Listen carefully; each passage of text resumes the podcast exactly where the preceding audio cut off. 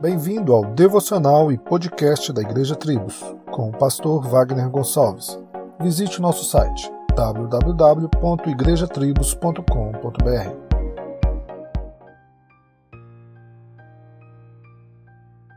A escravidão da vontade. Temos ou não temos o famoso livre-arbítrio? A resposta bíblica é que não. Primeiro, porque a própria Escritura nos mostra isso. E segundo, a refutação bíblica no decorrer da história sempre apontou para que o homem fosse escravo do pecado. Sendo assim, o homem não sabe o que é. Ele até acredita que é livre, mas está rumo à destruição e à ira de Deus.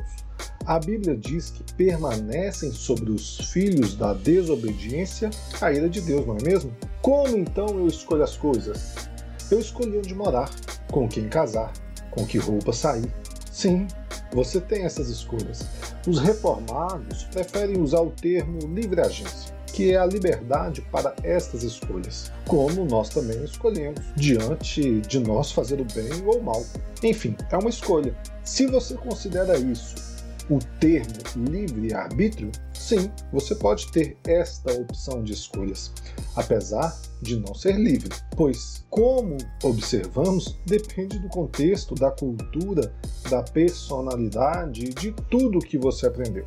Mas se você considera que o seu arbítrio é livre para ir até Deus ou não, aí, meu amigo, minha amiga, não existe. É exatamente sobre isto que é este devocional.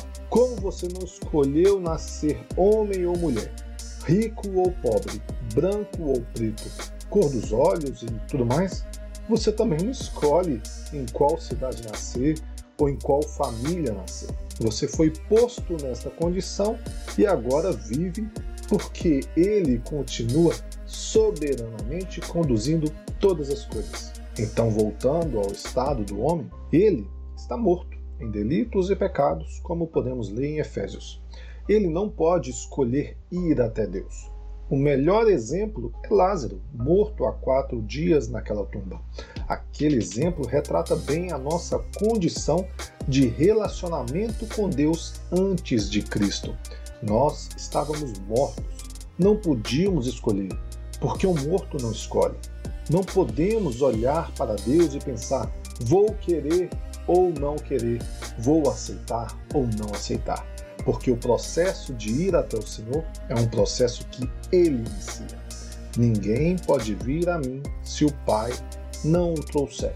É o que nós lemos nas Escrituras e que Deus sim reconciliou consigo mesmo o mundo. Solos Cristos, dele, por ele e para ele.